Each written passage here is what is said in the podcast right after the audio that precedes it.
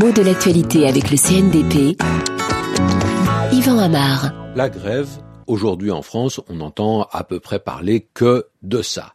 Et la grève, on sait bien ce que ça veut dire à l'heure actuelle. Faire la grève, c'est refuser délibérément, hein, exprès, en le faisant savoir haut et fort, refuser de faire son travail.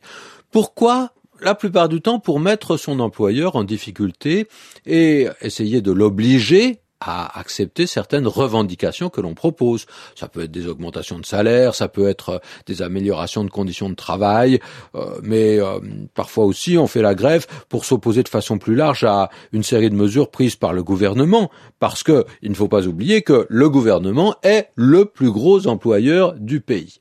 Donc, depuis longtemps, la grève est ce qu'on peut appeler une arme de la lutte sociale et notamment de la lutte ouvrière, même si aujourd'hui c'est une forme d'action qui déborde largement l'industrie, hein, certainement. La grève, aujourd'hui, c'est une pratique officielle. Alors, certains agents de l'État n'y ont pas droit.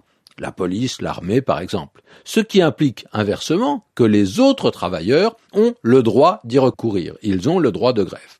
Alors, cette grève moderne, elle se module. Il y a différentes formes de grève. Parfois, on parle d'une grève dure. Parfois, on parle de grève perlée. Qu'est-ce que ça veut dire? Une grève disséminée dans le temps et tout au long d'une chaîne de production. Donc, elle ne va pas carrément interrompre l'ensemble du travail, mais elle va considérablement gêner la productivité. C'est ça la grève perlée.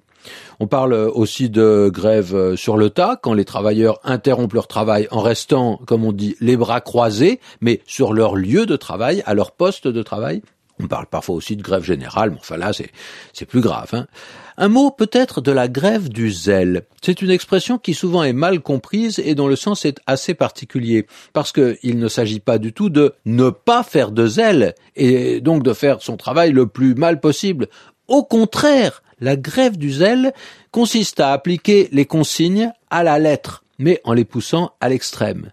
Et là encore, on va ralentir tout le processus en faisant d'une certaine façon trop bien son travail. Les douaniers, par exemple, vont systématiquement ouvrir tous les paquets, toutes les valises et fouiller tous les passagers qui passent à la frontière s'ils font la grève du zèle.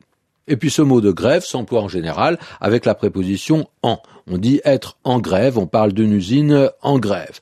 Alors bien sûr, le mot a profité de son succès pour acquérir d'autres emplois liés à une cessation d'activité.